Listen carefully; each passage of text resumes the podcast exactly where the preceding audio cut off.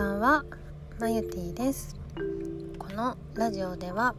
あなたを快眠に導くために私まゆティが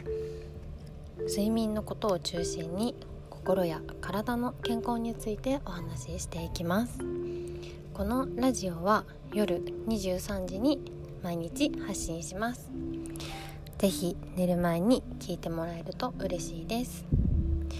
皆さんお元気ですか？がお過ごしでしょうか。はい。じゃあちょっと今日も、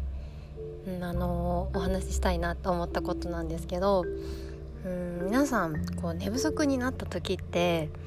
どんなこう体に不調が現れますか？なんか頭痛いなとかなんかだるいなとかっていうのってありますか？特に意識してないでしょうか？うん。私は私はすごい寝不足になるとすごい頭痛くなりやすくなるんですね。うん、でやっぱり思い返してみると 看護師として働いていた時って頭痛薬が、うん、欠かせなかったんですね常にあのな、うんと、ネームプレートの後ろに常備してあるみたいないつでも飲めるみたいな感じで常に持ち歩いてました。うん、ってぐらいやっぱ飲まないと辛くってってぐらいしんどかったんですね。でその時はあんまり寝不足が原因っていうふうには私は思ってなくって、なんか仕事が大変だからとかなんか、うん、っていうふうに思ってましたね。肩がこう緊張して肩こりからくる頭痛かなとかっていうふうに思ってました。うん、で私自身こうちょっと睡眠の方を改善したことによってやっぱり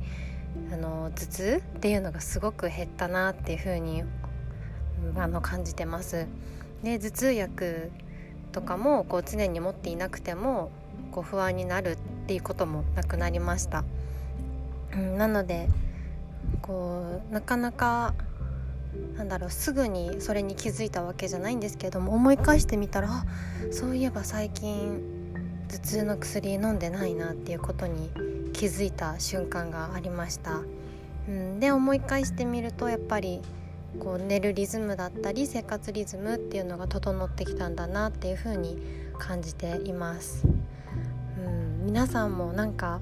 こう自分のあれこう寝不足になるとこういうことあるなとか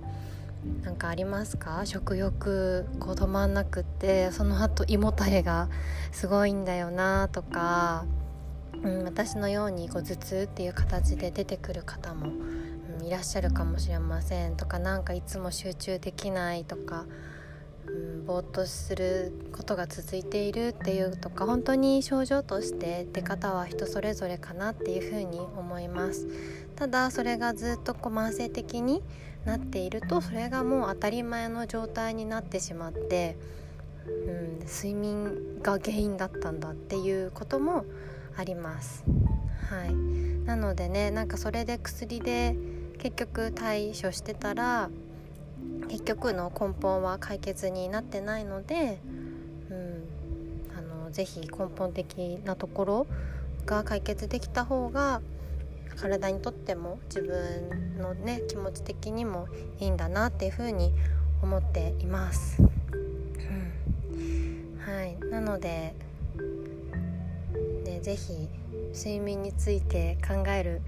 ことあんまりないかもしれないんですけれどもこのラジオを聴いてもらってなんか思い当たることとかもしあればあの私の方にメッセージもらえると嬉しいです。はい。公式 LINE とインスタグラムの方やってますので是非そちらの方ご登録いただきメッセージください。お待ちしてます。感想とかでも全然大丈夫です。とかこういうこと気になるとかこういうこと喋ってほしいなっていうこととかもあれば是非あのリクエストしてください。はい。それでは今日も一日お疲れ様でした。